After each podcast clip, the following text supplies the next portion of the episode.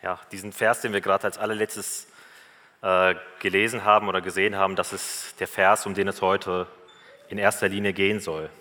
Die meisten von euch kennen vielleicht dieses Gefühl, wenn man, wenn man Urlaub bucht oder Urlaub plant, vor allem in so einem Tag, wie er heute ist oder auch in den letzten Wochen immer wieder war, an so einem richtig grauen, regnerischen Tag. Wir haben in den letzten Wochen immer wieder ja, so sehr graue Tage gehabt.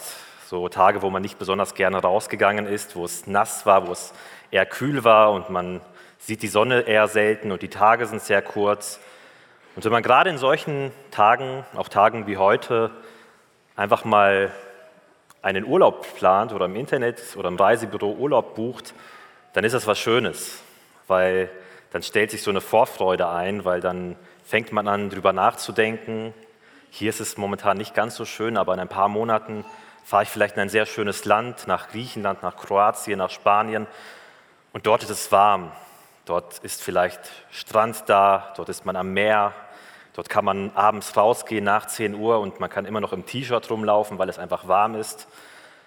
Und wenn man so einen Urlaub bucht, dann stellt sich so eine Vorfreude ein. Auch wenn das vielleicht noch ein paar Monate weg ist, man freut sich schon drauf. Und irgendwie ist dann so eine Sehnsucht da. Und man denkt sich, von mir aus könnte dieser Tag, an dem wir losfliegen oder losfahren, schon morgen sein. Ne? Wir könnten die nächsten Monate überspringen und sofort morgen dahin losfahren. Also dieser Tag, wo ich dahin fahre, kann sofort kommen, meinetwegen. Ne? Es ist wie so eine Sehnsucht, die sich dann ein Stück weit einstellt. Und in diesem Vers aus Offenbarung 22 Vers 17, da geht es unter anderem auch um eine gewisse Sehnsucht. Nicht nach Urlaub, die Sehnsucht nach Urlaub haben auch vielleicht manche momentan, aber es geht um die Sehnsucht nach Jesus, nach diesem kommenden Jesus, den Sehnsucht der Gemeinde. Ich lese noch mal vor aus Offenbarung 22. Der Geist Gottes und die Braut rufen, komm. Und wer diesen Ruf hört, soll ebenfalls sagen, komm. Wer Durst hat, der komme, wer will, der trinke vom Wasser des Lebens, er bekommt es umsonst. Also wir sehen hier, wie die Braut bzw. die Gemeinde diesen Ruf hat, diesen Ausruf der Sehnsucht und hier sagt, komm, Herr Jesus, und sich das irgendwie herbeiwünscht. Diese Verse hier, oder jetzt dieser Vers, der steht tatsächlich eigentlich ganz am Ende der Bibel. Ne, wir sind hier in Offenbarung 22, das ist das allerletzte Kapitel der Offenbarung. Das sind hier wirklich fast schon die letzten Verse aus der Bibel. Und wenn man die Offenbarung sich anschaut, ich weiß, es ist nicht unbedingt das einfachste Buch und da gibt es viele Streitfragen, wie was genau so ein bisschen gemeint ist. Aber so ganz im Groben, wenn man sich die Offenbarung anschaut und worum es da so in etwa geht, dann ist es eigentlich verständlich und klar und total logisch, dass die Gemeinde diesen Ausruf hat, dass die Gemeinde sich danach sehnt und sagt, komm, Herr Jesus. Viele Menschen sagen oft, wenn es um die Offenbarung geht, ja, das ist ein sehr schreckliches Buch, da werden viele Dinge beschrieben, die irgendwie sehr unschön sind, die eher schrecklich sind.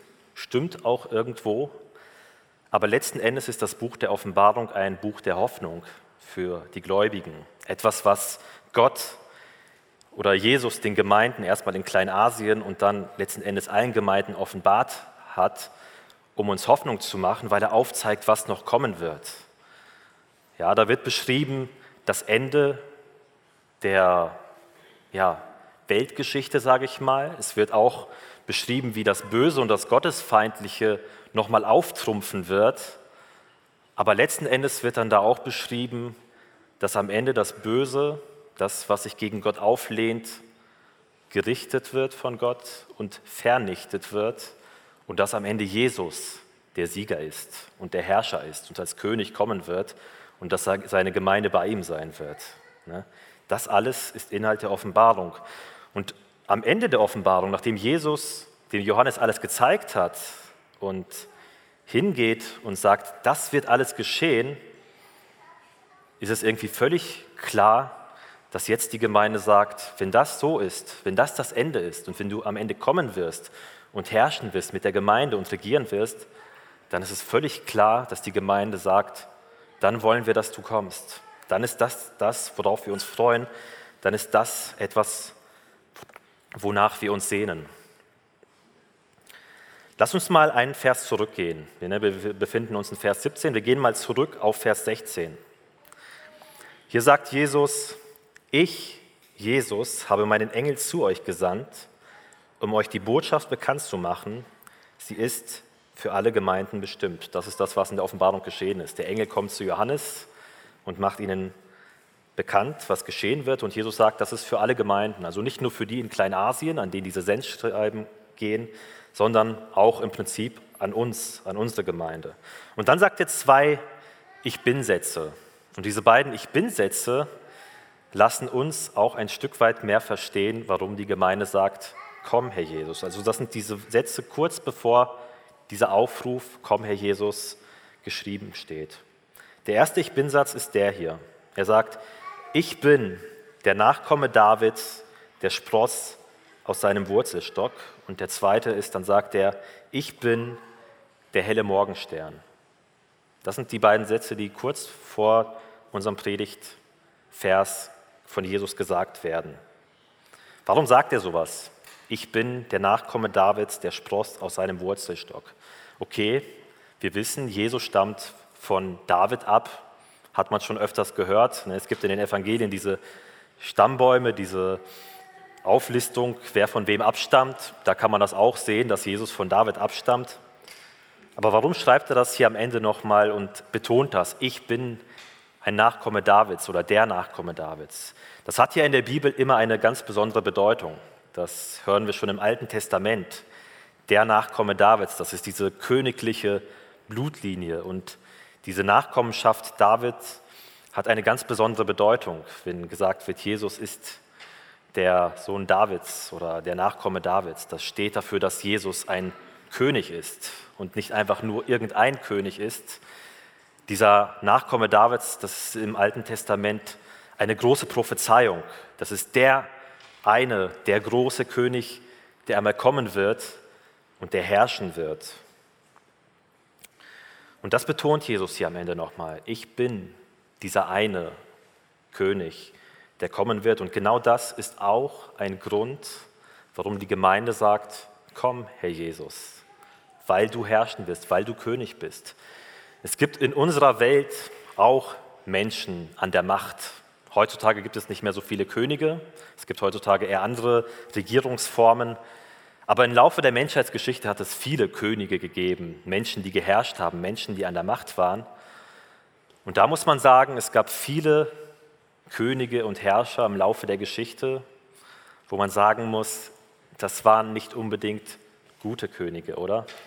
Viel Leid in dieser Welt, viel Leid, das über diese Welt gekommen ist, ist unter anderem auch dadurch entstanden, weil Menschen, die an der Macht waren, eben keine guten Menschen waren, die nicht gottesfürchtig waren, die selbstsüchtig waren. Und oft hat das Volk und die Menschen haben darunter gelitten. Es gab viele Herrscher in dieser Welt, aber letzten Endes muss man sagen, wir leben in einer sehr ungerechten Welt, in der vieles geschieht, was eher ungerecht ist, was nicht schön ist. Und weil Menschen an der Macht sind, die oft, ich sage das mal ganz einfach, eher böse sind, das ist eines der großen Gründe dafür. Und da sehnt man sich doch in dieser Welt, in der wir leben, nach einem Herrscher, nach einem König, der anders ist. Das ist doch eigentlich ein echt schöner Gedanke. Stellt euch vor, Jesus würde herrschen. Stellt euch vor, Jesus würde mit Autorität und Macht herrschen.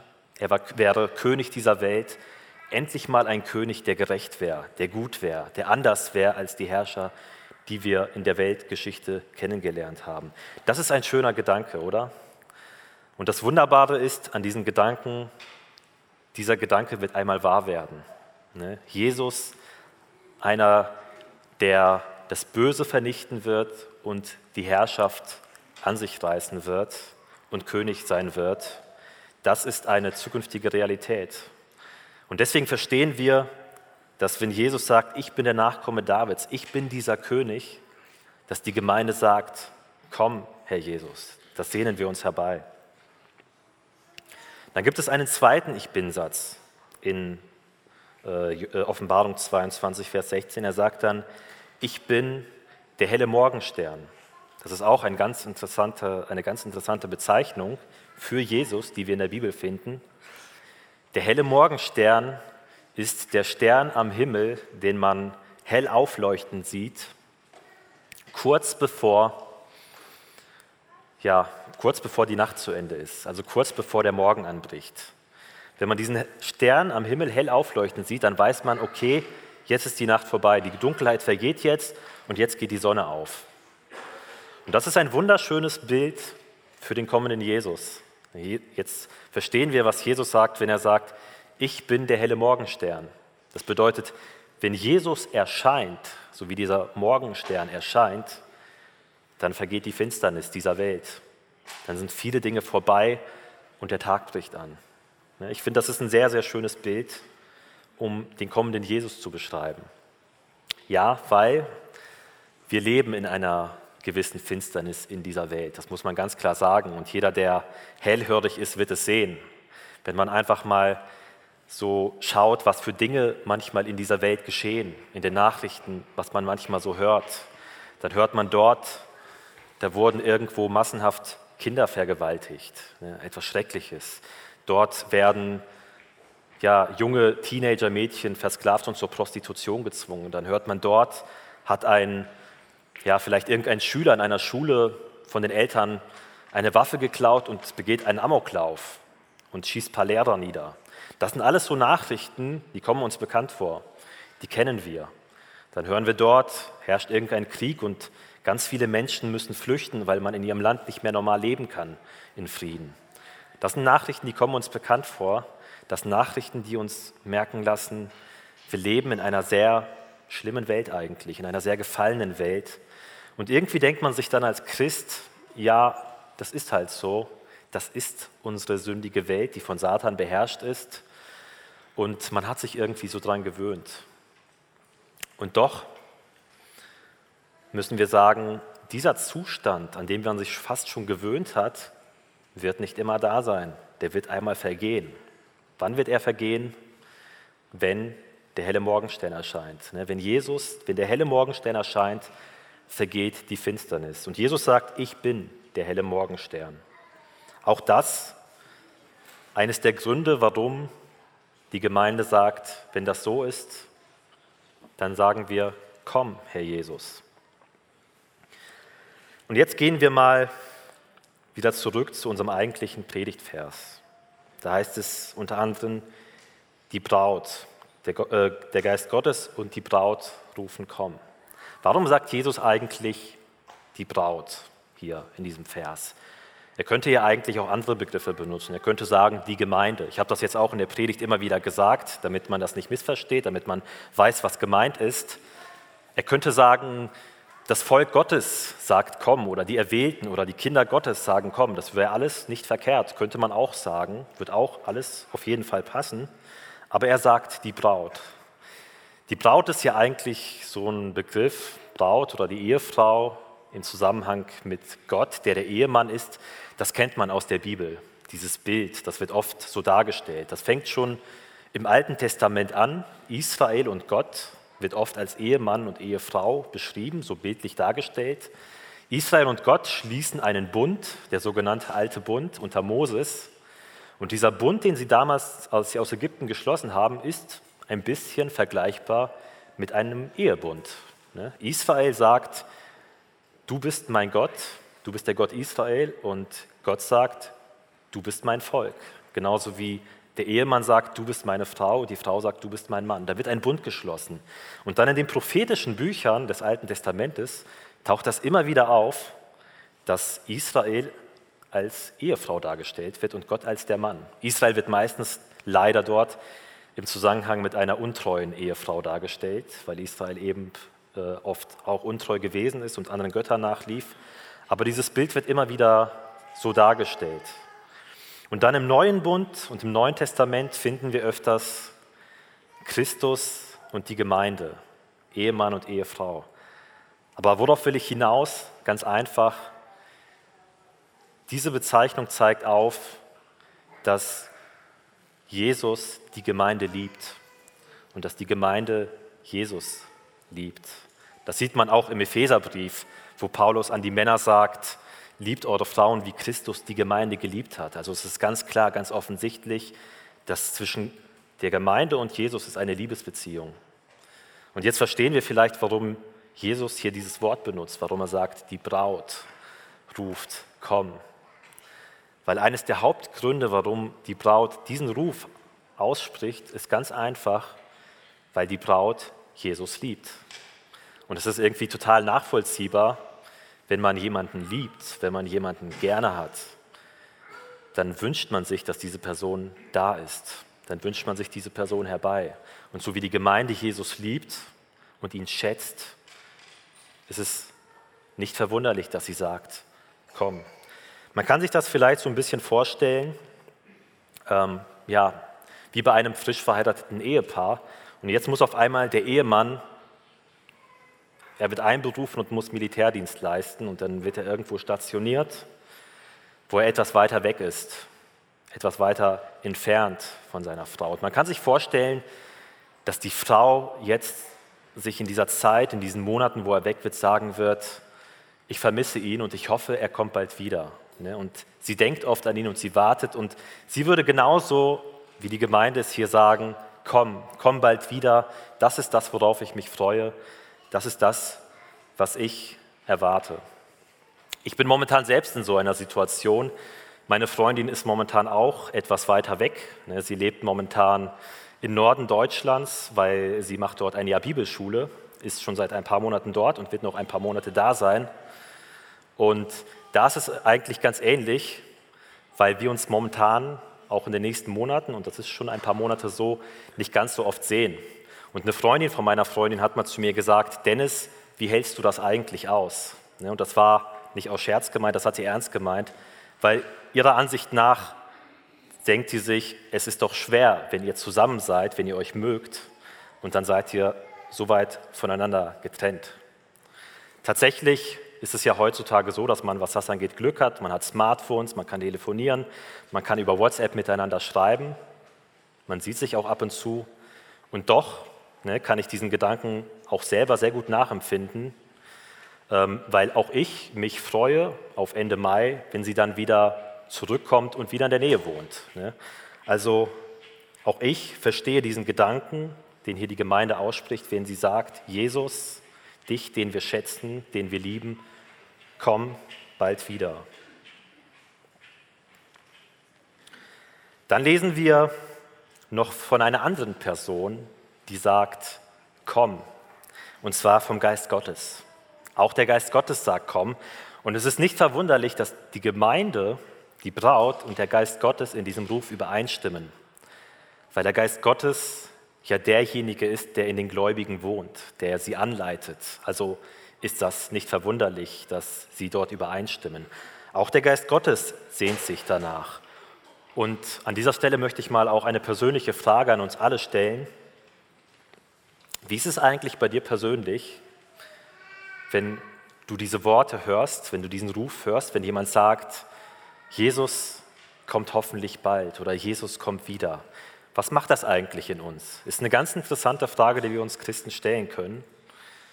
Ähm, weil ich glaube, es ist wirklich ein Zeichen von geistlicher Gesundheit, wenn wir als Gläubige uns darauf freuen und wenn wir uns danach sehnen und wenn das unsere Freude ist, unsere Hoffnung ist, dass Jesus wirklich wiederkommt. Warum? Weil die Bibel oft beschreibt, dass unser Herz und unser Schatz im Himmel sein muss. Also es sollte auf Dinge ausgerichtet sein, die Ewigkeitsbestand haben. Ne? Unser Herz soll nach oben ausgerichtet sein, so sagt man das, so formuliert man es häufig. Und dann sind wir leider als Christen aber manchmal so, dass wir uns an Dinge klammern mit unserem Herz, die sehr irdisch sind, die vergänglich sind und die weltlich sind. Manchmal, wenn wir lau werden als Christen, und wir dann diesen Satz hören, Jesus kommt wieder, dann denken wir uns manchmal, ja, ich weiß, aber muss noch nicht unbedingt sein, weil es andere Dinge gibt, auf die wir fokussiert sind, an die wir unser Herz hängen.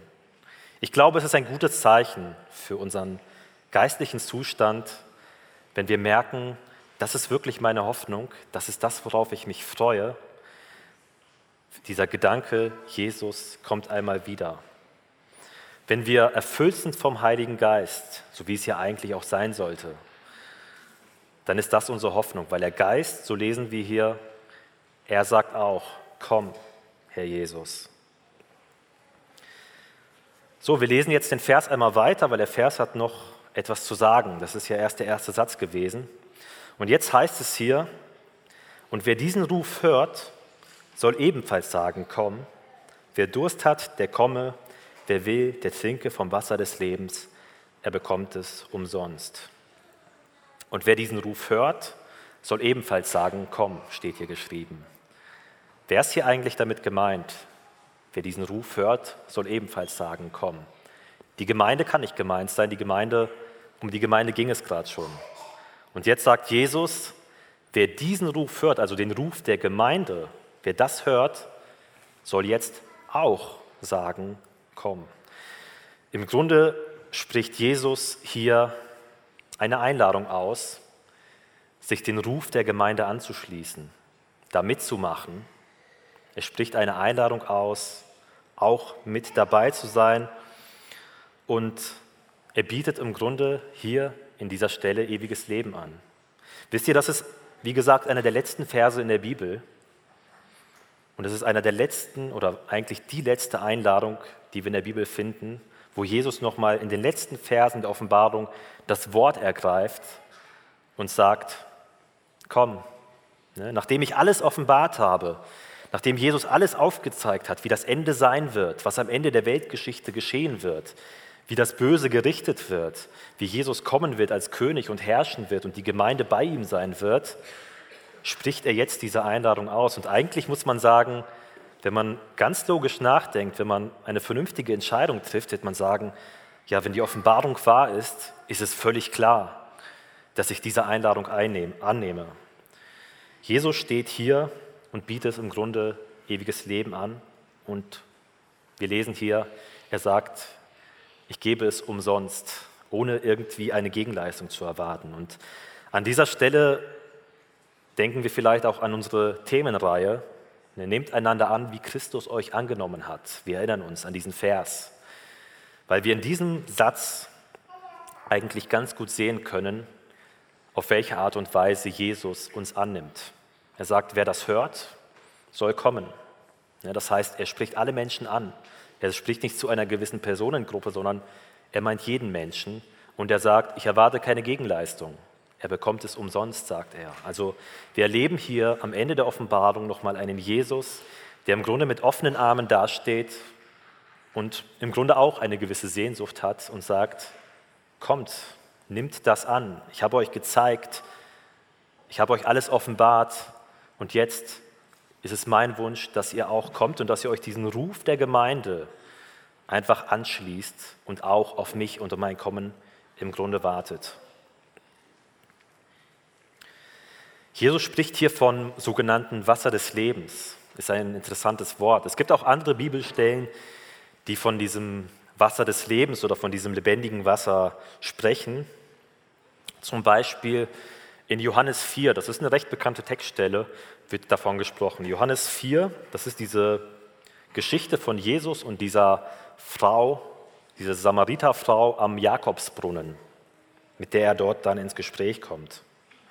Johannes 4, Vers 10, da sagt er, da heißt es, Jesus antwortete, wenn du wüsstest, worin die Gabe Gottes besteht und wer es ist, der zu dir sagt, gib mir zu trinken, dann hättest du ihm gebeten und er hätte dir Quellwasser gegeben, lebendiges Wasser. Also er spricht von diesem Wasser des Lebens. Jesus spricht mit dieser Frau und diese Frau kam zu diesem Brunnen, diesem sogenannten Jakobsbrunnen und mit Sicherheit kann man sagen, dass sie Durst hatte. Sonst wäre sie nicht da. Sie ist in dieser Mittagshitze dahingegangen, hatte Durst, wollte was zu trinken. Sie wollte Wasser.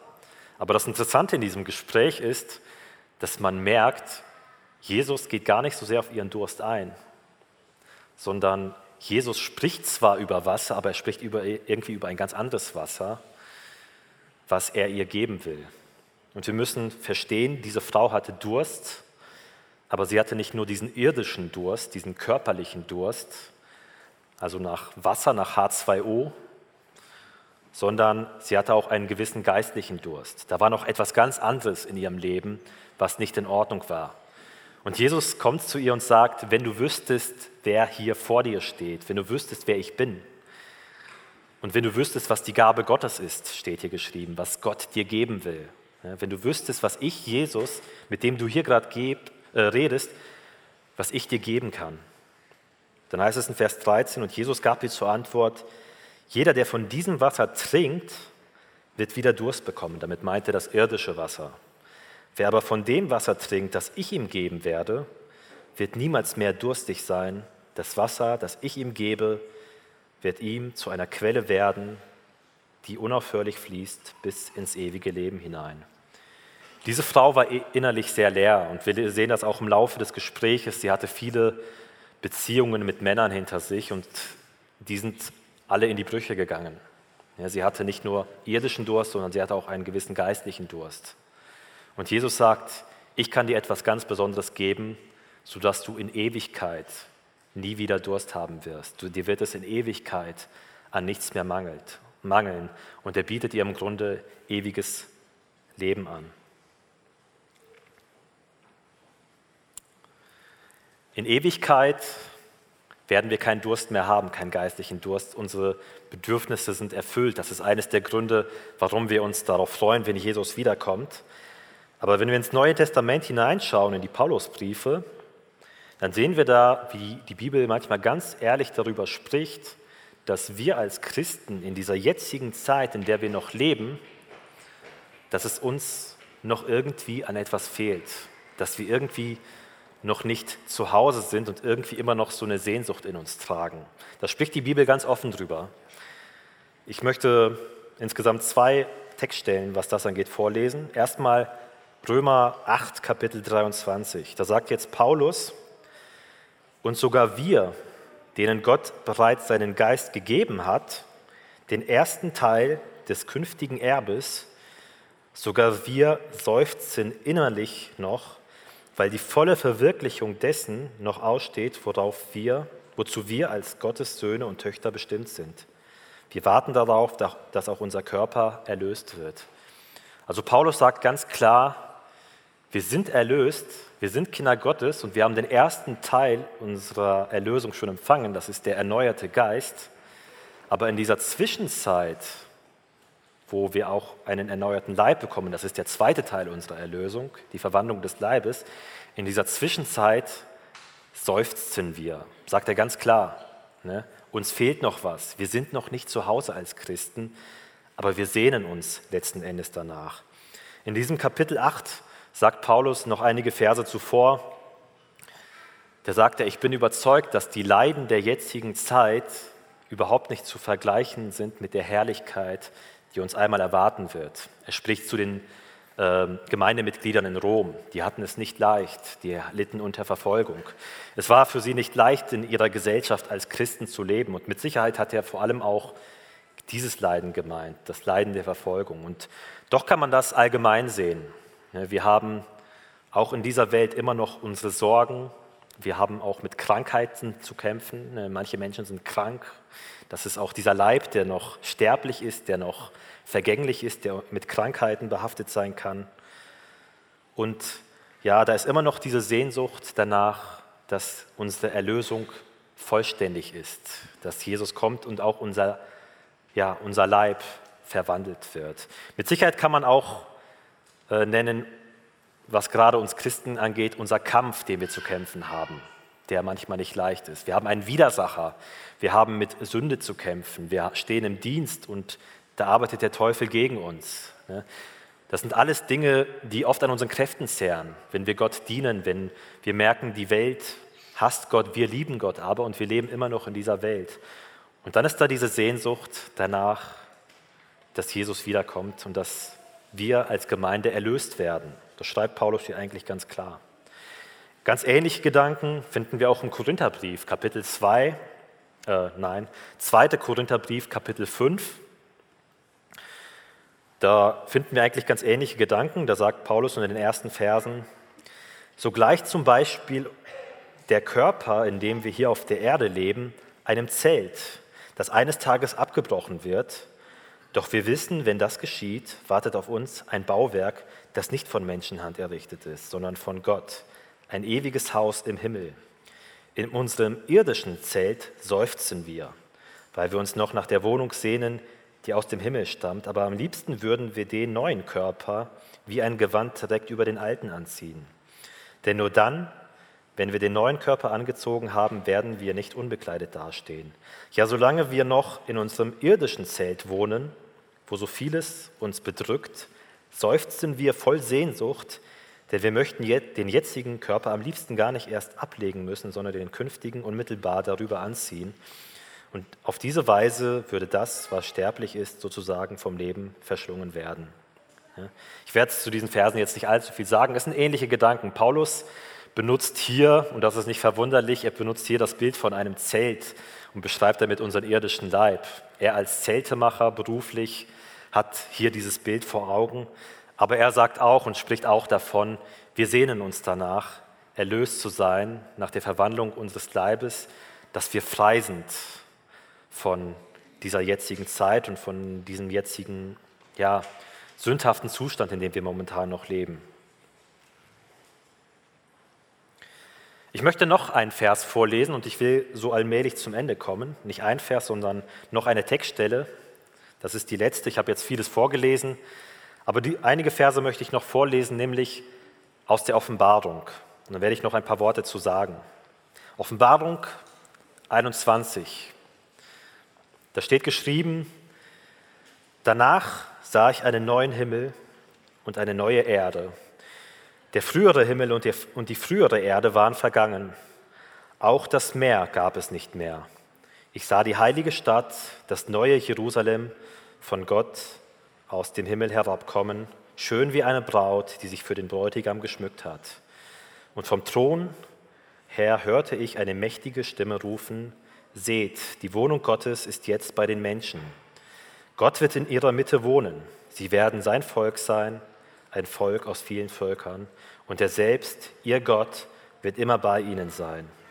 Er wird alle ihre Tränen abwischen. Es wird kein Tod mehr geben, kein Leid, keinen Schmerz. Und es werden keine Angstschreie mehr zu hören sein. Denn was früher war, ist vergangen. Daraufhin sagte der, der auf dem Thron saß, seht, ich mache alles neu. Und er befahl mir, schreibe diese Worte auf, die du eben gehört hast, denn sie sind wahr und zuverlässig. Dann sagte er mir, nun ist alles erfüllt, ich bin das A und das O, der Ursprung und das Ziel aller Dinge. Wer Durst hat, dem werde ich umsonst vom Wasser zu trinken geben, das aus der Quelle des Lebens fließt. Auch hier wieder dieser Aspekt mit dem Wasser des Lebens wo wir sehen können, dort in der Ewigkeit wird es für uns keinen Mangel mehr geben. Und es ist ganz schön, hier diese Verse zu lesen, weil wir in diesen Versen einfach mal alles von einer anderen Perspektive sehen können. Wir haben gerade im Römerbrief und im zweiten Korintherbrief gesehen, wie Paulus gesagt hat, ihr seid zwar Kinder Gottes und ihr habt den Geist schon empfangen, was ein Zeichen dafür ist, dass ihr zu ihm gehört und dass ihr erlöst werdet, aber noch sehnt ihr euch nach etwas. Und das ist etwas Zukünftiges, das ist noch nicht da. Und diese Verse hier sind ein Einblick in die Zukunft, das ist etwas Prophetisches, das wird noch kommen. Aber in diesen Versen sehen wir, wie sich genau das erfüllt hat. Wir sehen hier, wie gesagt wird, wie Gott bei uns, bei der Gemeinde wohnen wird, wie sie zusammen sein werden. Hier hat sich alles erfüllt und deswegen erfüllt uns gerade, erfüllen uns gerade diese Verse mit so großer Hoffnung. Und hier schreibt auch, hier sagt dann auch dieser Engel, der das dann ausruft, es wird, er wird alle Tränen abwischen, es wird kein Tod mehr geben, kein Leid und keine Schmerzen und es werden keine Angstschreie mehr zu hören sein, denn was früher war, ist vergangen. Ne, der Engel sagt das hier und spricht das aus. Jetzt ist all das Vergangenheit. Diese Dinge, die hat es gegeben, aber jetzt gibt es sie nicht mehr. Ne? Das ist ein zukünftiges Ereignis, was uns bevorsteht, das ist das, wonach wir uns sehnen. Und das Schöne ist hier, dass dann Gott auch sagt, So, du Johannes, schreib das auf, das ist wichtig, weil das hier ist wahr und zuverlässig. Das heißt, Jesus betont hier nochmal ganz deutlich, das, was hier beschrieben ist, was ich gerade vorgelesen habe, das wird so kommen. Normal wird man sagen, ja natürlich steht in der Bibel und Jesus lügt nicht. Wir glauben, dass das wahr ist, aber wir sehen hier, dass Jesus nochmal wirklich Wert darauf legt, das zu sagen. Das ist wahr und zuverlässig, haben wir gelesen. Für uns völlig klar, Jesus möchte, dass wir wissen, das ist eine Realität, die auf uns zukommt. Und ich glaube, jeder Christ, der diese Verse liest, sagt sich, genau wie die Gemeinde jetzt auch im Anschluss im nächsten Kapitel sagen wird, komm Herr Jesus. Ne, wir verstehen in diesen Versen umso mehr das nächste Kapitel, dann ganz am Ende die Gemeinde sagt, komm. Ich möchte zum Abschluss kommen und ich möchte zum Schluss nochmal zwei Gedanken hervorheben, die ich eigentlich schon weitergegeben habe, aber ich möchte sie am Ende nochmal, ja, wie gesagt, möchte sie am Ende nochmal hervorheben. Der erste Gedanke an alle Gläubige unter uns, das werden wahrscheinlich die meisten sein, nochmal diese Frage, die ich auch vorhin schon gestellt habe, sehnst du dich danach, dass Jesus kommt? Das ist echt eine interessante Frage, die man sich stellen kann. Liegt deine Hoffnung in Jesus?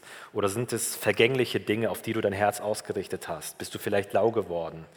Bist du vielleicht fixiert auf Dinge, die vergänglich sind, die irdisch sind, die weltlich sind? Oder ist deine Hoffnung in der Ewigkeit? Dann wirst du dich darauf freuen. Dann ist das für dich ein schöner Gedanke. Dann wirst du, wenn ein Mensch sagt, Jesus kommt wieder, wirst du sagen, ja, absolut, und darauf freue ich mich. Eine interessante Frage, die wir uns stellen können, wenn wir diesen Vers hier lesen. Der zweite Gedanke, den ich hervorheben möchte, an Ungläubige, an Menschen, die Jesus noch nicht angenommen haben, auch an sie spricht dieser heutige Vers ganz deutlich. Ne? Ich lese das nochmal vor. Jesus sagt, wer diesen Ruf hört, soll ebenfalls sagen, komm. Es ist eine Einladung, sich diesem Ruf der Gemeinde anzuschließen. Die Gemeinde sagt, wir freuen uns darauf, dass Jesus kommen wird.